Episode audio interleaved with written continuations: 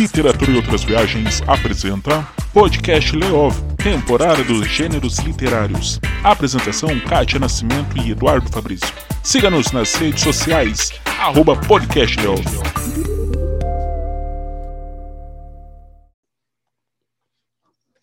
Olá, você que está nos ouvindo, seja muito bem-vindo. Este é o podcast Leov, Literatura e Outras Viagens. Eu sou o Eduardo, tomando chá de camomila aqui em Mandirituba, a maior produtora de camomila do Brasil, região metropolitana de Curitiba.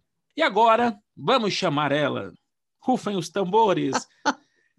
Ela, a nossa gaúcha que mora em Itajaí, é, praia. A gente vai iniciar a conversa aqui porque a gente está entrando em uma nova temporada, né? A gente vai saber mais com ela.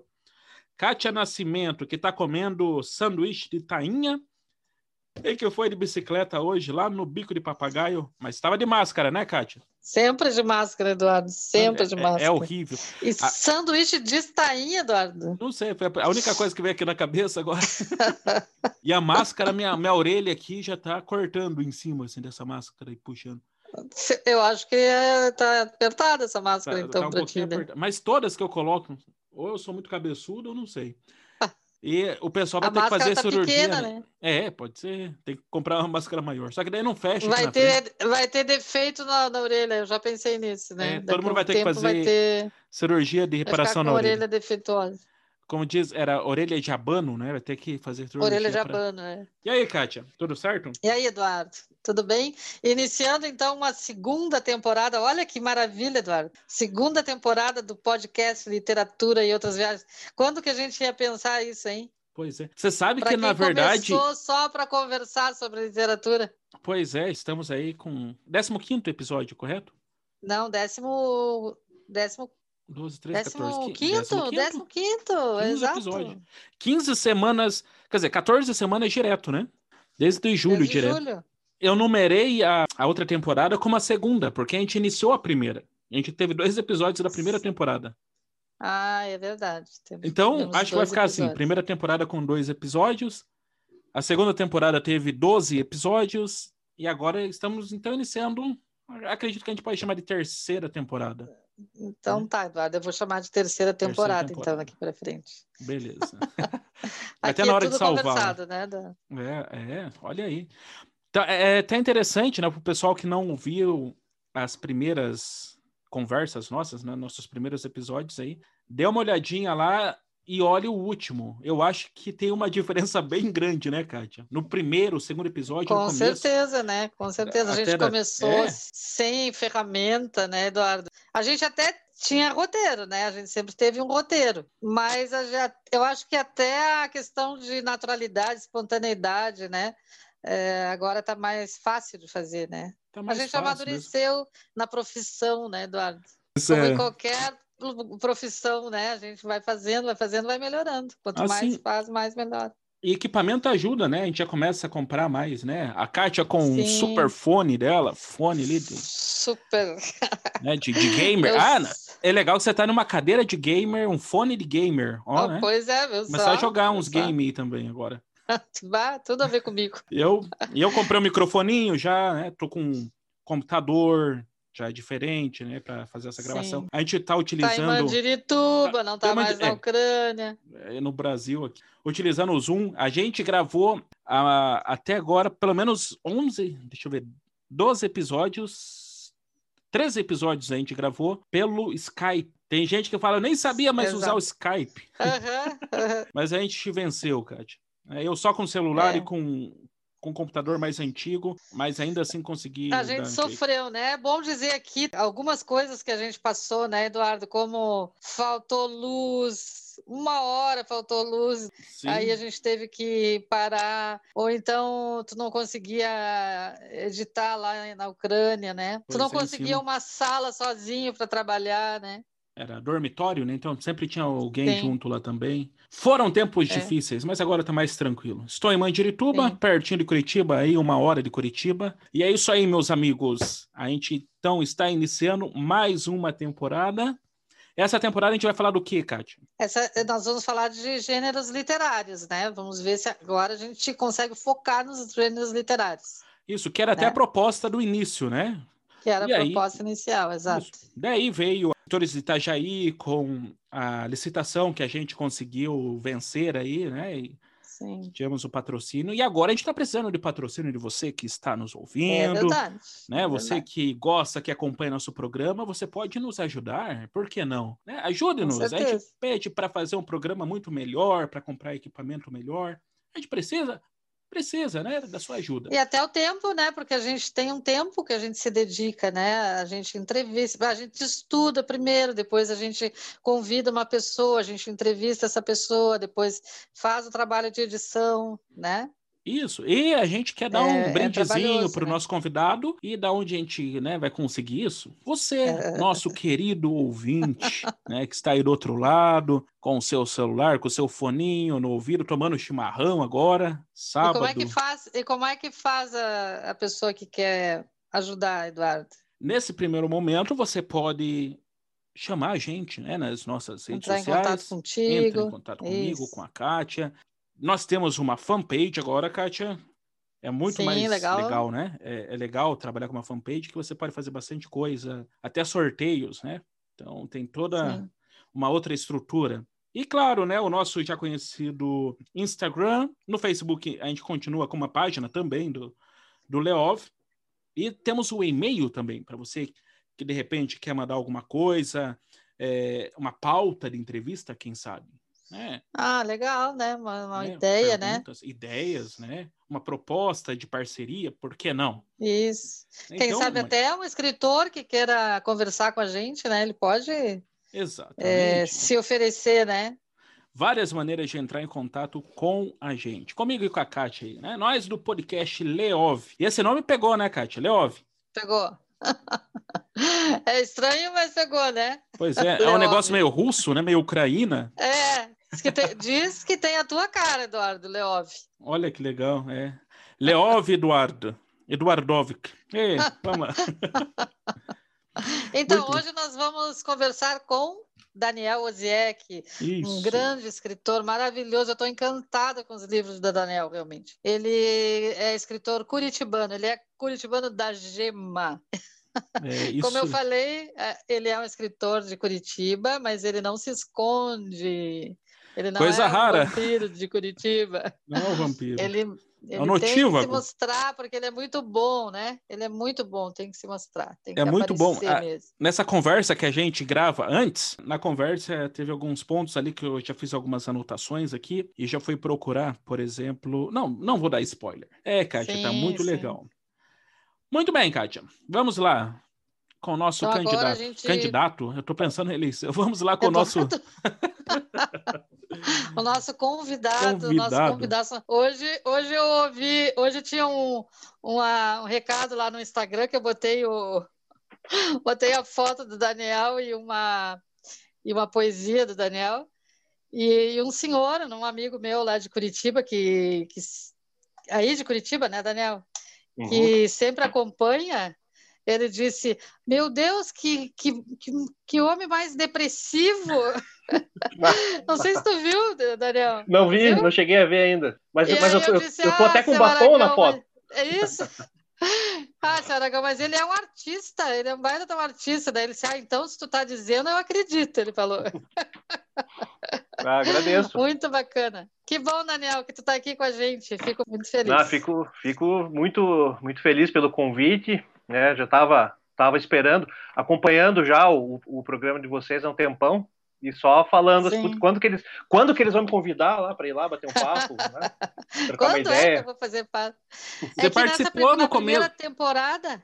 Oi, Sim, isso, acho, ele participou no início. Foi o primeiro, né? né? Acho que foi o primeiro, é. é. Teve uma é. fala sua ali, a gente conversou, foi, foi da é. hora. Isso, foi bem legal. Mas agora Não, é uma entrevista mesmo. A gente ganhou né? o edital, né? Ah, então. A gente ganhou o edital e ficou, uhum. e a gente fez a temporada de, de escritores só de Itajaí, né?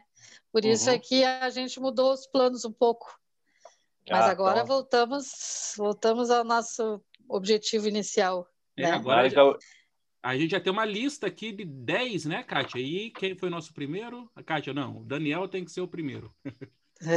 isso mesmo. Olha que, que, que responsa. Que honra. Carro cheio.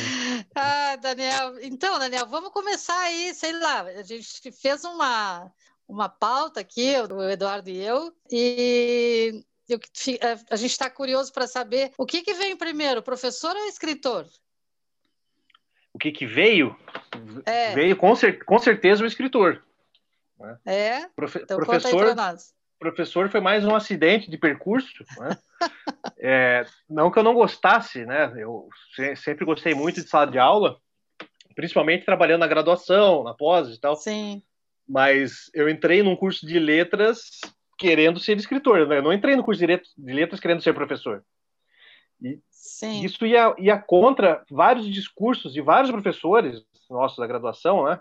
Eles falavam no primeiro dia de aula, ó, é, se vocês entraram no curso de letras é, querendo ser escritores, o curso de letras não prepara escritores, prepara professores. Ou seja, er, eram aquelas professoras, geralmente a maioria eram professoras da área da educação, né? Elas não eram freirianas, eram, eram super caretinhas, até assim, algumas delas, né? Uhum. E assim, foi meio que um, um choque de realidade, assim. Eu pensei, pô, mas o que que eu, que, que eu tô fazendo aqui, né? Eu vim aqui para ter um contato, aqui? é, eu vim aqui para ter um contato maior com a literatura, né? Aí Sim. descobri aos poucos, né, as, as, a, a, a, uma maravilha chamada análise do discurso, que foi uma coisa que eu adorei, né? Inclusive era uma disciplina que eu dava lá na, lá na, na, na instituição onde nós trabalhamos juntos, né? Algum tempo atrás. Sim. E foi isso. Então, assim, a, a ser, ser é, trabalhar com o texto literário, para mim, surgiu antes de ter qualquer pensamento em ir para a sala de aula. Aí a gente acaba indo, né? Você cursa letras, querendo ou não, os, os o, o, mercado é bastante restrito, assim, a sala de aula. Era um, era um, era um curso de letras é, licenciatura, né? Então tinha uhum. todo esse preparo mesmo para a sala de aula, né? Mas enfim, não, não me arrependo, foi bom também. Né? Mas eu também estou é, feliz fora da sala de aula. É engraçado porque é engraçado, é essa maneira de falar. ah, porque um tempo eu, eu eu trabalhei muito tempo, trabalho ainda, né, com ensino superior. Comecei em 95 uh, a trabalhar no ensino superior e já naquela época a gente já mostrava para os alunos que existe que existe outras possibilidades além da sala de aula. Uhum, Até sim. lembra, Eduardo, uma vez que a gente fez uma, um, uma semana uhum. acadêmica lá, que a gente levou várias pessoas de várias. Não sei se tu participaste, Daniel, várias pessoas de vários. Vários segmentos? vieses, é. assim, de, de é, segmentos, assim, que tem ah, eu letras... participei, sim. Tem pedagogia, pode... né? Ah, tu até, tu até deste uma palestra, eu acho. Não sei sim, se foi, foi. Naquela, naquela. Não, eu acho que foi na, numa Quer que dizer... a gente homenageou o Paulo Leminski. Ah, Paulo ah não, então não foi nessa. Não foi nessa que Até participei. o Ivan, o Ivan Justen eh, deu Sim. uma palestra lá. Uhum. É então, é, é, então, é, foi bem, bem legal mesmo. É, então, é, é, o, o, aluno de letras ele pode depois ser professor, ele pode ser escritor, ele pode ser tradutor, pode ser é, revisor de texto, tem um, um, monte de coisa que pode ser, né? Olha, Mas sabe quando que... eu fiz graduação, é, a gente só podia ser professor, né? Sim, é, sim. Não, ninguém falava para a gente que, que, que, a gente podia ser outra coisa, né?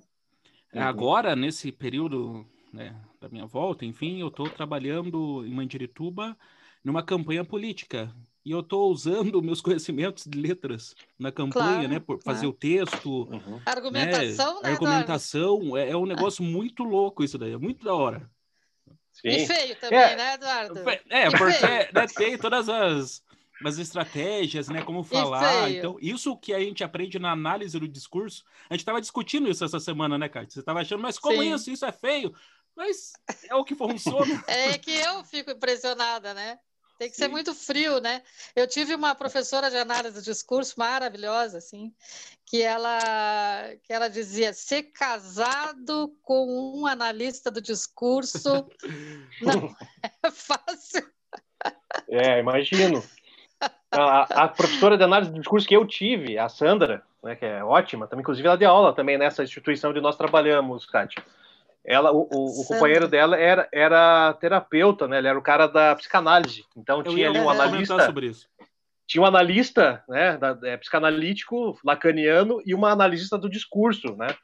Imagine, imagine as, as viagens. Lacan, né? Que também, que também, também, E é, também era, é. era, era lacaniana pura, né? Porque a Inclusive... terceira fase da análise do discurso, ela, ela só existe por causa da psicanálise, né? Exato, é. é só quem dá conta da análise do discurso é a psicanálise, né? Não tem outra é. saída. Tanto que quando eu, é, no, no ano que eu dei a disciplina, que eu montei a disciplina de análise do discurso na graduação, eu tive carta branca, assim, para montar a disciplina da minha forma.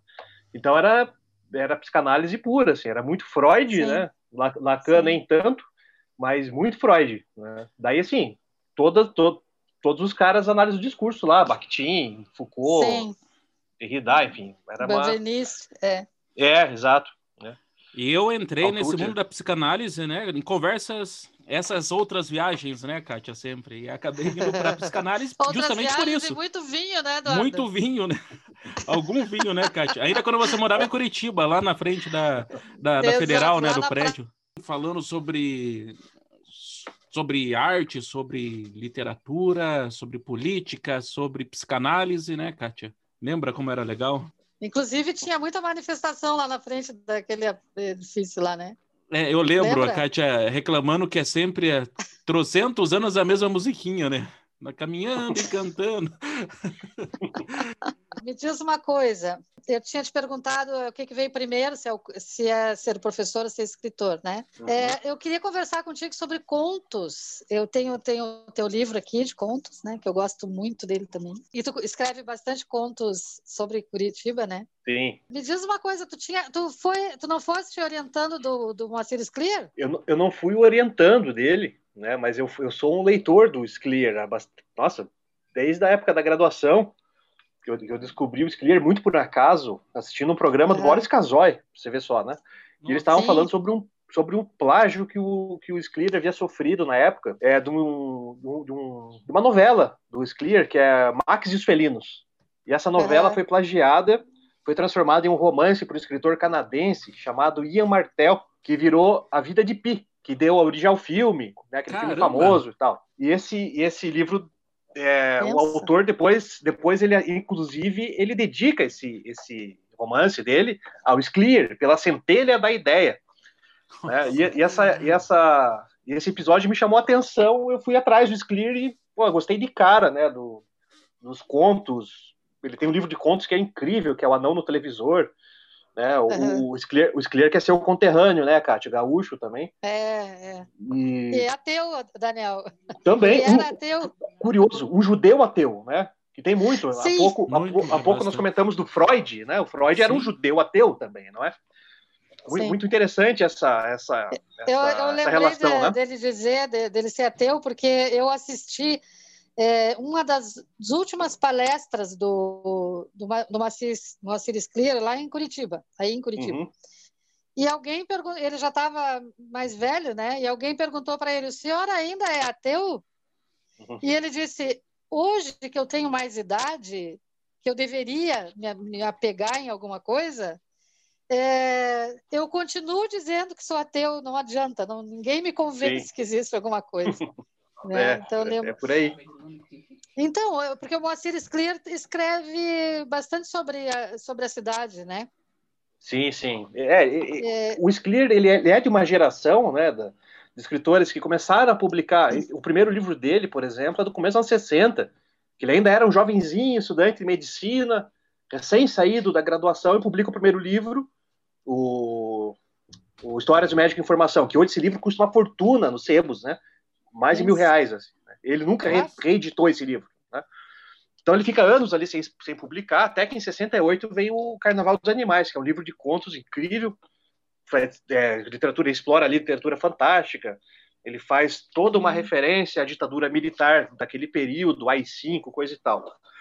É, e ele, ele veio dessa geração da, da, de trabalhar com a prosa urbana, né? Então, assim, o Skler foi uma das minhas grandes referências e influências na produção de conto, né, principalmente do conto. É por isso que você citou, né, que a, os meus textos aí desse livro que você, que você comentou sobre o signo da noite, isso. que eu considero o meu, o meu primeiro livro a sério, né, que eu publiquei em 2016, é, tem muito, muito de prosa urbana, assim, né, o, o, o tempo todo. Curitiba aí aparece é. como uma, como um, como se fosse uma personagem à parte, assim, eu diria. não é? Sim. Uma questão, sim. uma questão existencial mesmo, né? É, então, Daniel, ontem a gente estava conversando sobre a fora, né, da, da gravação, a gente estava uhum. conversando sobre a importância de se fazer oficina de criação literária, né? É, isso é uma coisa que vem e vai nas nossas conversas, né? Até quando, até quando importante a gente fazer uh, essas oficinas, né? E eu sempre uhum. levantei a bandeira de que é importante a gente interagir, a gente trocar textos. É, eu leio o teu, tu lê o meu, sabe? Mas eu tenho é, eu tenho uma dúvida. Isso é uma dúvida de pessoa que fez muita oficina de criação literária. Até que ponto o, o professor ele influencia o aluno ou ele consegue ensinar o aluno dessa oficina é, a produzir os seus contos? Porque uma coisa é uhum. é técnica e a outra coisa é, é o estilo que a, que a gente desenvolve. Sim. Porque, por exemplo, assim, ó, ninguém ensinou uh, Saramago a escrever sem pontuação, por exemplo, uhum. ou com pouca pontuação, como ele escreve, Sim. né? Não escrevia. Uhum. É, então, isso é uma coisa que o Saramago desenvolveu. Não sei se ele uhum. pensou, não sei se ele, não sei como é que foi. Nunca ouvi nada assim dele, né? Até até uma, uma curiosidade para fazer depois. Uhum.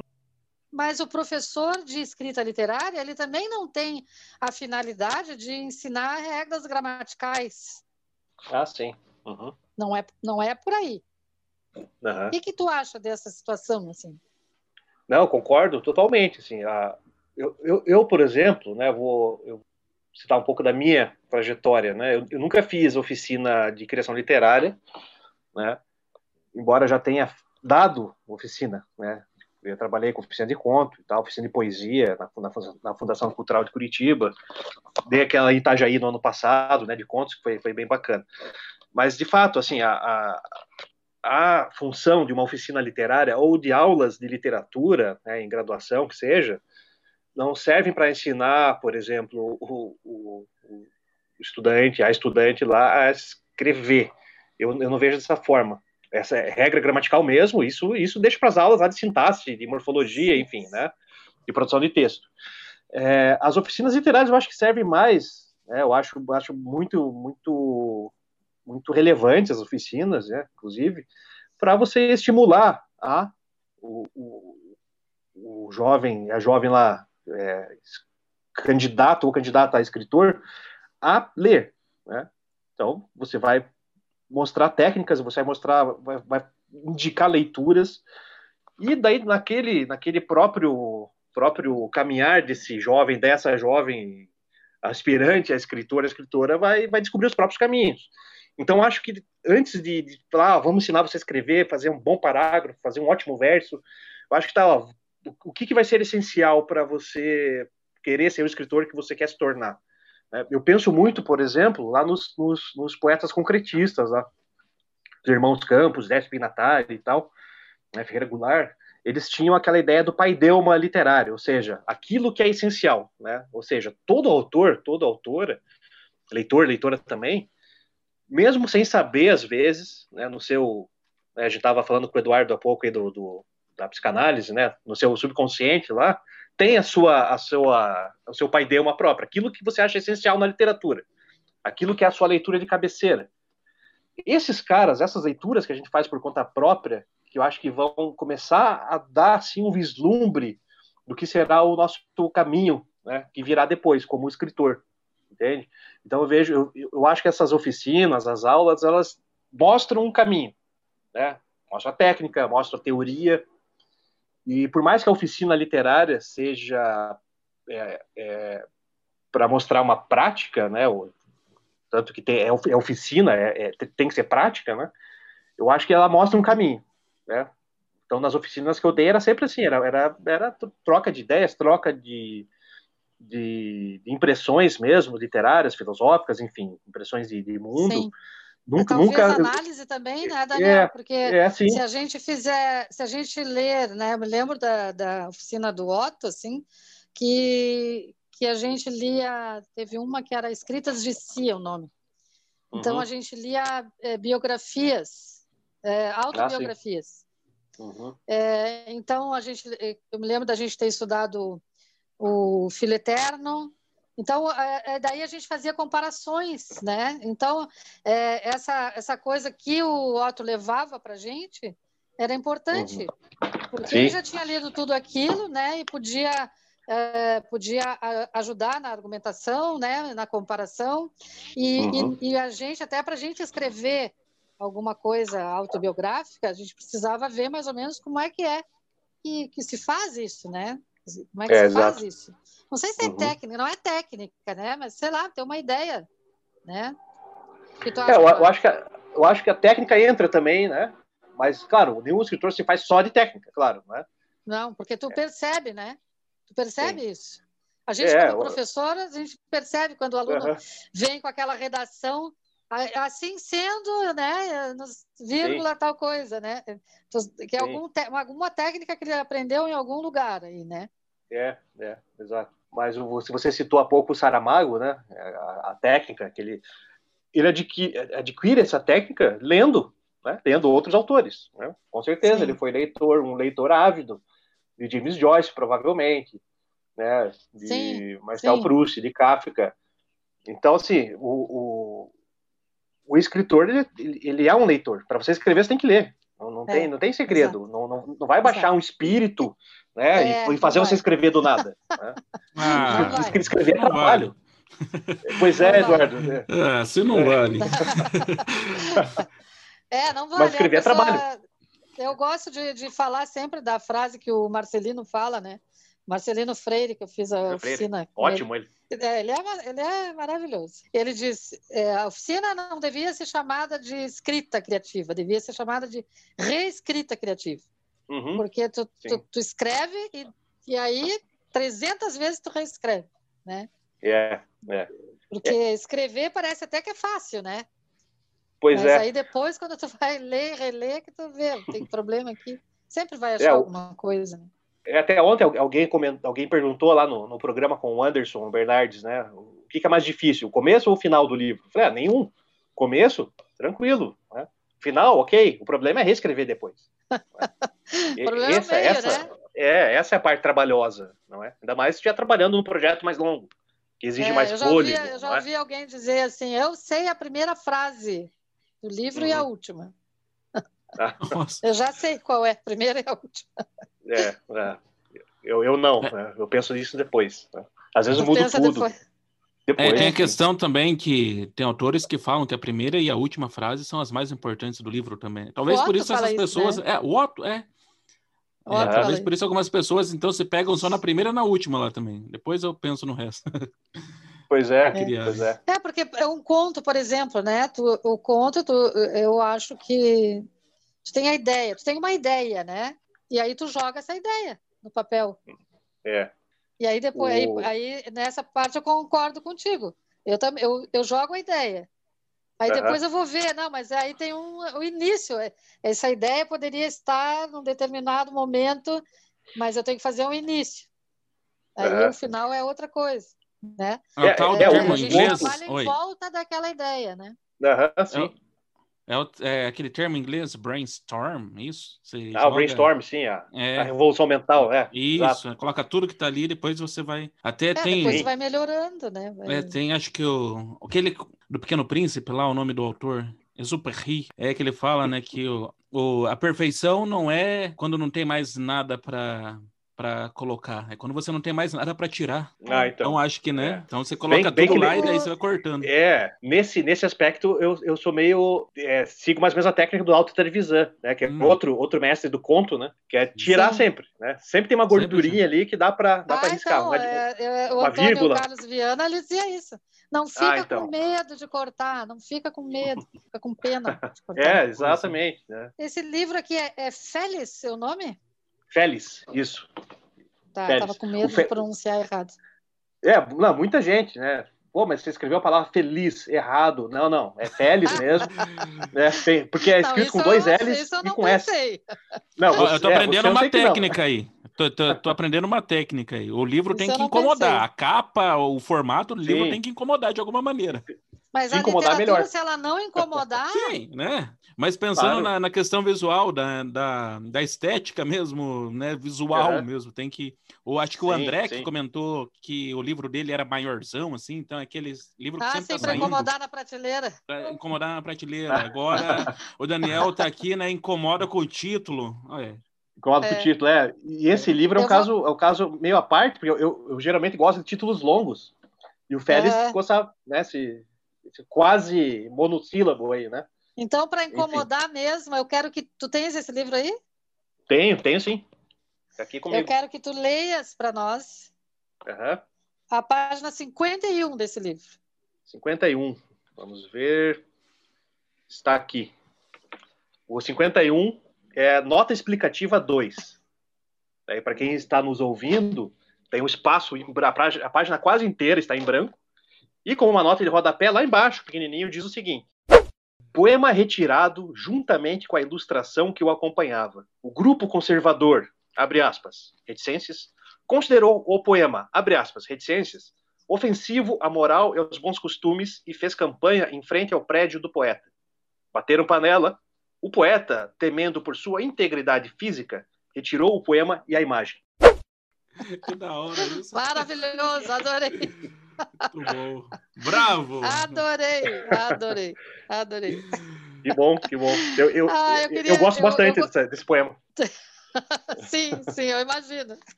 Ah, eu gosto do bestiário urbano.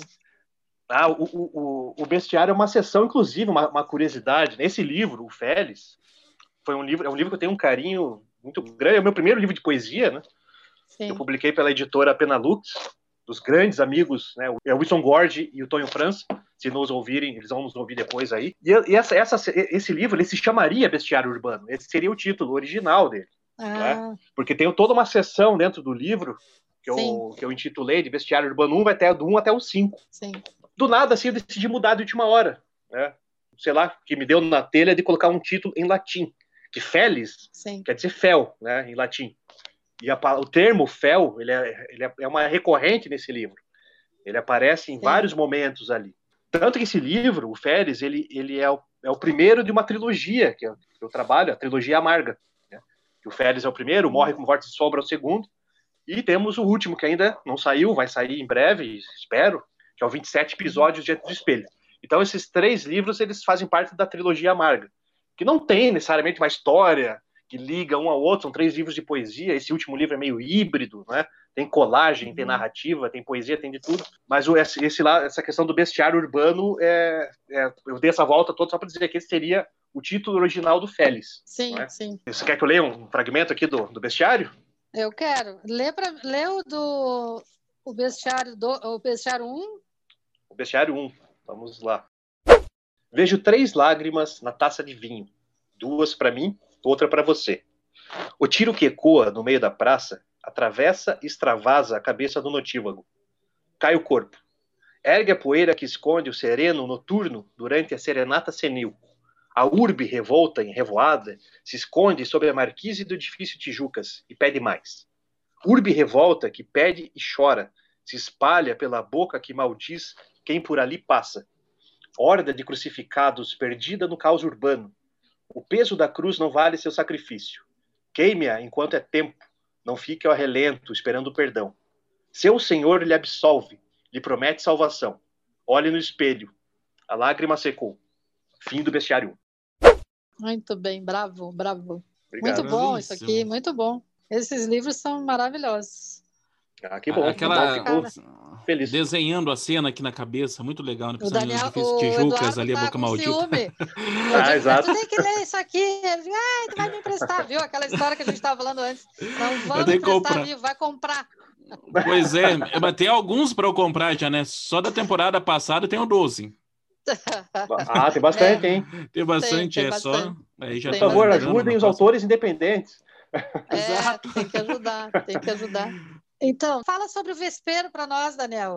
Quando eu estava ah, em Curitiba, eu acho que eu ainda estava em Curitiba quando começou o vespeiro. Porque ah, acho que estava sim. Eu, é, eu saí daí em 2016. Ah, sim.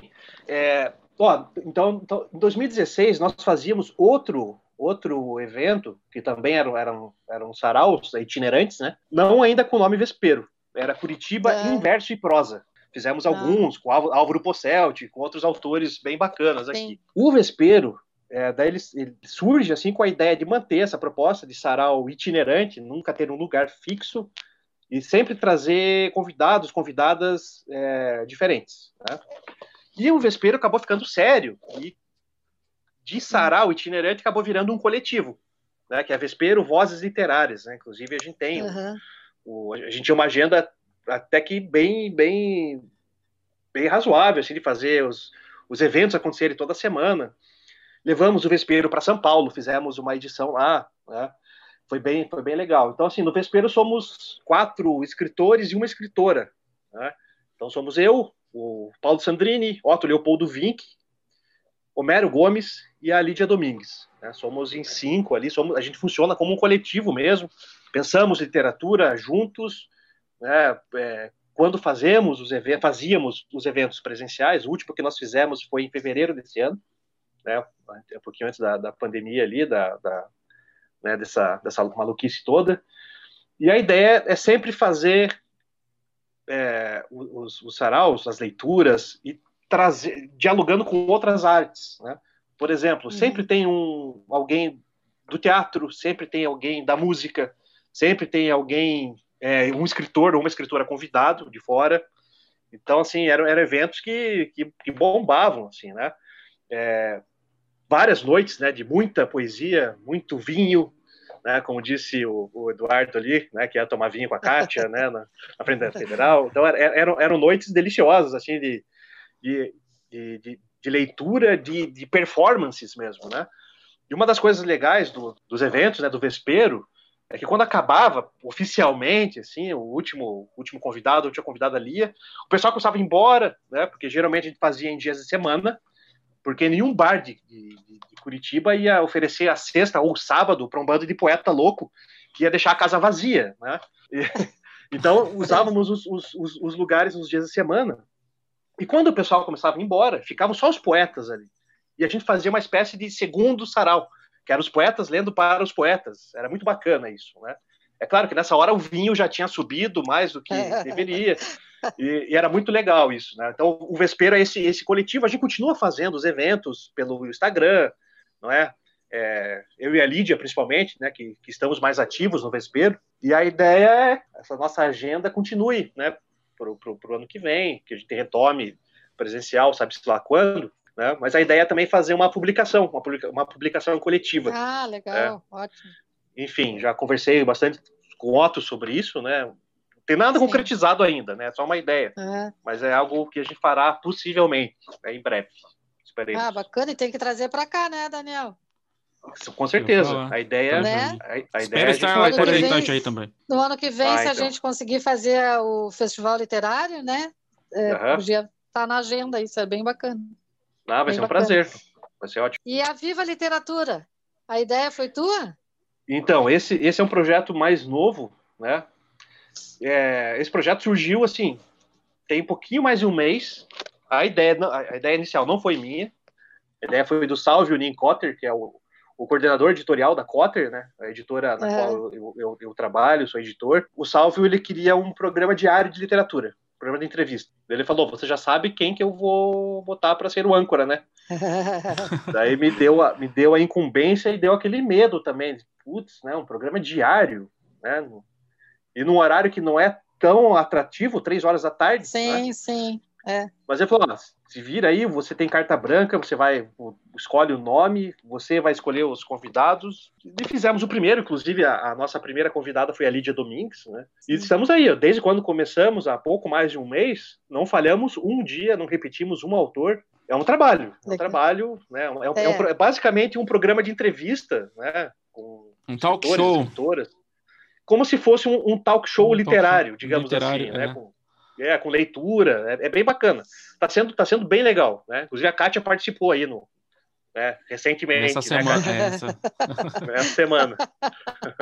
Tô Acho sentindo na... ainda os efeitos. Na quarta, né? Ah, então. Hoje, sábado, na quarta foi. É, eu confesso na, que é muito diferente do, do podcast, né? Porque Sim. a gente está aqui os três conversando, a gente está se enxergando, mas uhum. é, é, é, diferente. Só a gente, saber né? que tem, é, que saber que tem alguém ali naquele momento, né? É. E, é, e é um compromisso, né? É bem interessante assim a experiência, porque é um compromisso de tu falar sobre aquilo que tu escreves, né? É, é muito muito estranho, assim. Confesso que é me verdade. senti estranho, assim, na hora. Gerou um é difícil, né? É, mas, mas enfim, o, o, artista, ele seja da área que for, ele é um cara que tá aí para incomodar, né? E ser, ser incomodado, também, né? Ser incomodado também, sem dúvida. É? é? ainda bem que eu vou fazer 60 anos, ninguém, é muito difícil alguém me incomodar. Ah, muito então. difícil. Fui muito incomodada, né? Tem um momento é, na, na vida que tu te liberta disso. É como eu estava falando sobre regras gramaticais, é, pessoas que te dizem, ah, tu não é assim, tu não deve usar tal roupa. Né? Eu uhum. passei a minha vida ouvindo isso, né? Ah, né, Eduardo, sabe disso. Lá vem aquela professora com aquela saia, né, Eduardo? com aquele brinco, né? Eu, eu fui, ah, eu vou, vou contar aqui um segredo para vocês. É um segredo hum. para ninguém descobrir. Ai, ai, ai. Quando eu cheguei em Curitiba, eu tive uma coordenadora do curso de letras que me chamou no Caramba. quartinho e disse assim para mim: Você tem um estilo diferente, né? Eu disse: oh, sei. O que, que quer dizer com isso? Só isso ela disse. Pensando se era um elogio ou não, né? Eu não, eu não entendi até aquele momento. Não, não entendi é. nunca, na verdade. Aí, uns anos depois, ela me chamou de novo e disse assim: os alunos gostam de você, mesmo com seu estilo diferente, né? Nossa. Eu disse, mas meu Deus do céu, onde nós estamos, né? Então, naquela época, que faz quase 20 anos, eu ainda me incomodava com aquilo, né? Uhum. Poxa, podia dizer qualquer coisa, mas o teu estilo, porque tu usa saia comprida, ou que tu usa brinco pendurado de pena, de não sei o quê, né? É, é, é, que, que, que alguém tem que ver com isso, né? Que que alguém Cada preocupação que, que, as pessoas têm, né? É, com, com, com o outro. Tanta né? coisa que a gente tem é. para oferecer, né? Todo mundo tem para oferecer, né? Algumas pessoas não têm muita coisa para oferecer, mas... Algumas não têm nada, eu, né? Eu, eu, eu, quero crer que, que tem sempre uma coisinha a oferecer, né? Me lembra um poema do, do Manuel Bandeira, Nova Poética, né? Que ele, vai, que ele fala lá. Vou lançar a teoria do poeta sórdido, aquele em uhum. cuja poesia há a marca suja da vida. Vai um sujeito, sai um sujeito de casa com a roupa de brim branco, muito bem engomada, e na primeira esquina passa um caminhão, salpica-lhe o paletó ou a calça de uma nódoa. Se a arte não pois quiser é. isso, para que serve a arte, né? É, e, e foi o, o, mesmo o mesmo bandeira que diz, né? Estou farto do lirismo comedido, né? que é o lirismo que bate ponto, funcionário uhum. exemplar. Né? Chega. É isso mesmo. É, a, a, a, chega. É, então, as, as, roupagens né, que as pessoas acham que a gente deve ter, né? Para determinadas coisas. Quando eu passei a ser professora de ensino universitário, ensino superior, é, alguém disse para mim assim: agora tu vai trocar as tuas roupas, né? Caramba, pessoal. então, eu, é, é, resumindo, as pessoas se incomodavam muito com o meu jeito de vestir, né? Pois é, então, é, né? Que coisa. Quer dizer, que coisa? Tu nunca Vai viu dizer... isso de mim, né, Daniel? É. Quando eu comecei a dar aula, é... aí um dia eu cheguei na, na faculdade, conversando com a Kátia, né? Acho que tava sem piercing, alguma coisa assim. Daí a Kátia comentou, mas Eduardo, né? Como que foi lá? Foi legal, mas, ué, por que que tu tá sem piercing? Ah, eu falei, ah, não, porque, né, trabalhar, né, né? Falei, mas, Eduardo, não tire isso, isso é parte de tigre. Aí, a partir daquele dia, né, ia com o piercing lá, o pessoal da escola, ninguém nunca me falou nada, mas sempre ficou aquela coisa uhum. gelada, assim. Né, por causa mas, do mas, mas piercing no, no septo aqui. determinado, determinado lugar, tu vai tirar o piercing? Pois é, depois disso, nunca mais isso... Eduardo, isso, isso, eu sei bem como é, porque eu trabalhei numa escola em Pinhais, região metropolitana aqui de Curitiba, que eu não vou citar o nome. Na minha entrevista, a diretora falou: ó, oh, os donos são super conservadores. Se você puder vir dar aula, você está contratado. Mas se você puder vir dar aula e tirar os brincos, né? Meu Deus. Então eu tinha, eu tinha que chegar na escola todo dia, tirar os brincos, guardar no bolso, dava minha aula. Nossa. E saía, saía da escola, botava o brinco de volta e ia embora. E a gente Mas se é... submete. A gente. Não, inclusive precisa, eu coloquei. Eu, o piercing que eu uso, ele é de septo, né? Então tem aberturinha Ela, ele, que eu já coloquei.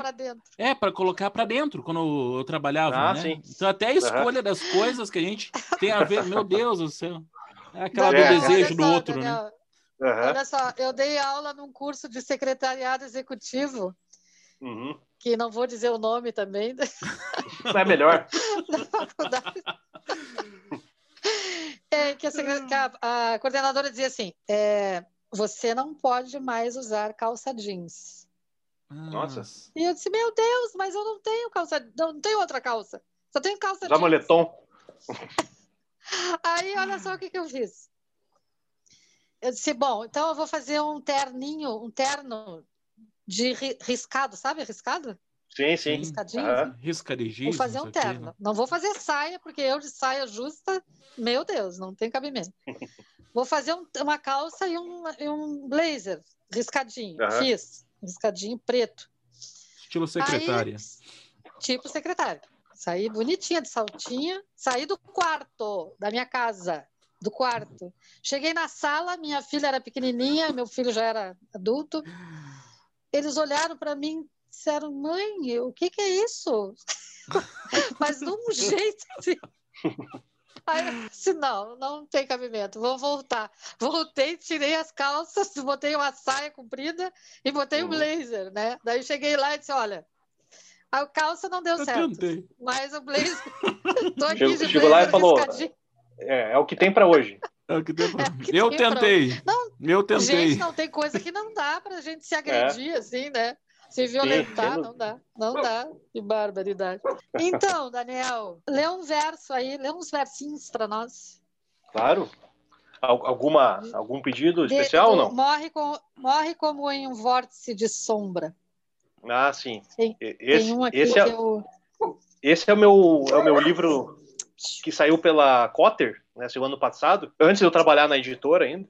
Deixa eu ver se alguma, alguma sessão específica ou não. Ou posso escolher um? Pode, escolher, pode escolher, pode escolher. Então eu vou pegar aqui do, esse, esse livro aqui, eu flerto com o, te, o brinco, né, com, com, o formato do texto dramático, o texto do teatro. Ele é um livro, é um livro híbrido, né? Ele narra uhum, em versos a, traje, a, trajetória de um poeta suicida. É, uhum. Tem muitas referências a Curitiba aqui também, tal. Né? Então o livro é dividido em três atos e nesses atos cenas, né? Como se fosse uma peça mesmo. Tem vários motivos, né, que levam esse poeta a tentar Daí eu não, eu não digo no livro, e nem interessa isso também, se ele comete o suicídio ou não.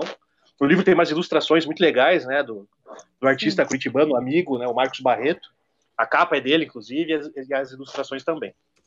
Então tem um poema aqui no final, que é na cena 5, última, espólio entre lugar. É o, é o poema que encerra. O filho morre antes do pai. Aquelas lágrimas que escorrem incessantes me afogam. Os ecos me levam àquelas noites distantes que ninguém mais lembra eu guardo só para mim. Assim como seu rosto, eu guardo só para mim. Se apaga, desvanece, recrudesce, flutua. E esse é o poema que encerra o livro. É lindo, é lindo, é, é incomodante. É, pois é, né? Esse, tá para... É incomodante. Esse, é, esse livro ele tem esse. Todo, né? é, se vocês me permitem. Tem... Todo... É, tem, Kátia... tem, tem, tem, essa, essa ideia. A Kátia tem vantagem ali, que ela tá com o livro na mão também. Tá acompanhando ali. tem, tem, mais um poema curtinho aqui que eu acho que é, um, que é um que eu gosto muito, que é da cena 2, que chama-se Devaneios Suicidas, que é o seguinte: A memória falha quando o poeta olha para a arma. Roleta russa, corda, veneno, comprimidos, ponte do Rio Belém, versos do presidente. Não lembra qual foi a última vez que manchou a folha em branco? Meia dúzia de versos ruins, uma bala para cada um. Muito bom, Daniel, muito bom. Tu és um excelente poeta.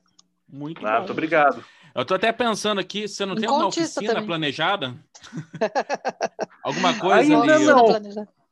É, Ainda não, mas, é, mas eu preciso breve, me aprofundar não? mais em, em, poesia, concretismo e na simbolismo, que é, digamos, é ah, que legal. mais me interessa. Né? Eu preciso de mais. Nunca é, é o suficiente, né? Tudo que a gente lê, sempre Sim. quer ter alguém que que conhece mais o assunto. Até por isso que é interessante a, as oficinas, né? Então, ter esse contato. Sim, Sempre claro. tem algo para aprender, isso é muito legal. É, é o que a gente é. falava esses dias, é, sistematizar, né? A gente precisa sistematizar um pouco, né? Porque senão sim, fica, é. a gente fica pipocando, lendo um monte de coisa, assim, né? Sim, eu é, acho, acho que a oficina funciona é como tipo de... esse espécie de filtro ou de um funil, né, que Sim. te foca. Na verdade, é para focar. Exatamente. É, é. A ideia é essa aí. Indicação de leitura, né? O Eduardo Sim. citou, né? Da, de, de, procurar essas referências dos concretos, as referências dos simbolistas. Tem, tem, tem muita gente, é muita coisa para a gente buscar em curso mesmo, né? Então, por exemplo, o Eduardo falou dos concretistas, né? Eu já recomendo de cara o, o manifesto, né? O manifesto da poesia Sim. concreta, escrito lá pelos irmãos Campos e Décio Pinatari. Ponto. Ali você vai ter uma, uma noção um leque gigantesco, né, de, de, do que foi aquele movimento, contexto, né, é, é, histórico, enfim. E o, o, legal desses movimentos, principalmente o movimento da poesia concreta, é que antes de ser um, um trabalho poético havia a teoria, eles mesmos teorizavam aquilo que eles produziam, né. Isso é bem, isso é bem legal, isso, isso você me atraiu de certa Sim. forma. Isso é, volta e meia eu tô assistindo alguns, algumas entrevistas deles, né? Para sempre estar tá pegando alguma coisa uhum. ali. O Augusto ele é um pouco mais calmo ali na explicação dele também, Sim. assim. É, é mas é. é. muito legal. Eu sempre estou vendo a entrevista dele buscando, garimpando aqui no uhum. YouTube. Ah, ele é ótimo. Muito da hora. Então tá, vamos terminar essa fase essa segunda eh, temporada, essa segunda temporada é, com o Daniel Oziek. É uma pena, pois né? é, foi rápido, tô... né? Mas foi muito bom ter estado com vocês. Nossa, foi um prazer. Muito obrigada, Daniel. Ah, eu que agradeço o convite e estou aí à disposição, né? Para falar de literatura, falar de poesia, Sim, né? falar do tá... papel do, do artista, sempre à disposição. Eu tô, eu tô achando muito tema. bom, eu tô achando muito boa essa essa interação Curitiba e Itajaí, né? Porque a gente tá se ajuda, né? né? É, sim, exatamente. Sim, sem dúvida. É, inclusive, o que eu, o que eu tô vendo tá tendo um movimento muito legal agora disso mesmo, né? Dos artistas de Itajaí e Curitiba. Eu tenho acompanhado, é. né? Tenho conhecido mais gente de Itajaí, tem o pessoal de Curitiba que eu conheço, tô conhecendo alguns agora também. E tá, tá tendo esse intercâmbio muito legal. A galera tá se conversando. Eu, o tá Daniel, tá... Daniel, tu não tem um livro que vai sair agora? Tem, tem um, tem um, um livro de contos que está no Prelo, né? Que sai pela IP Amarelo, que é a Itajaí. Olha, sai pela IP. É, que, que é um livro que chama, chama Fora de Ordem. É um livro de contos, tem um flerto ali com a distopia, tem um lance de ficção, uhum. enfim, pós-apocalíptica. E tem um livro de poesia também, que sai pela Cotter, né, que é o 27 episódios diante do espelho que é o meu livro mais político, talvez, que tem muita colagem, tem, tem letra de música, tem narrativa, tem poema, né? É muito bacana. Também flerto ali com, com o formato do teatro. E é um livro que está aí para incomodar também, né? Tá no prelo, é para sair, se não sair esse ano, sai no que vem, com certeza. Não vai deixar muitas folhas em branco, tá? Aproveitar aquele espacinho. Não. Você nesse, é meio nesse, político, eu digo, vai, vamos ficar de bandeirinha é. lá na tua porta. É, esse, não, esse tem bastante texto, esse não boa, tem imagem. Uma, uma sacada maravilhosa essa. Meu muito Deus. Bom, sem sacadas. Mas, mas, esse livro novo, ele tem, ele tem muito texto, então acho que não vai agradar muito o, o, o presidente que falou que, que ah, tem muito texto nos livros né, didáticos, é. vamos botar mais letra. imagem. É, tem muita letra, né? Então esse livro não vai servir para ele, né? Ele vai ter que ler. Então, é, um... é. Bora incomodar, né? Bora incomodar. leitura, né? Sim, claro. Sempre. Literatura e outras viagens, a gente fala de leitura. Bastante Isso leitura. Aí. Isso aí, sempre. Tá bom, Daniel. É muito obrigada. Um abraço. Muito Tchau, obrigado, Valeu. Kátia. Até mais. Um abraço para vocês. E aí, Kátia, o que achou dessa conversa, Kátia? Ah, maravilhosa, né? Inspiradora, não? Inspiradora. Tu ficou bem faceiro, né, Eduardo? Foi muito legal. O Daniel é um cara muito bacana. E além de ser um escritor maravilhoso, um poeta maravilhoso, eu estou assim encantada com o que ele escreve, sabe? Tem que falar um negócio. Eu tenho aqui, eu tenho os três livros dele aqui, só para tu ficar com ciúme. Caramba, eu tô, eu tava pensando aqui, tem algum Ele é aquele cara assim que quando eu leio, né? A gente leu bastante coisa, né? A gente está postando lá no, nas nossas páginas ali, Facebook, Instagram. Sim. É, ele leu aqui no meio da, da, da entrevista, né?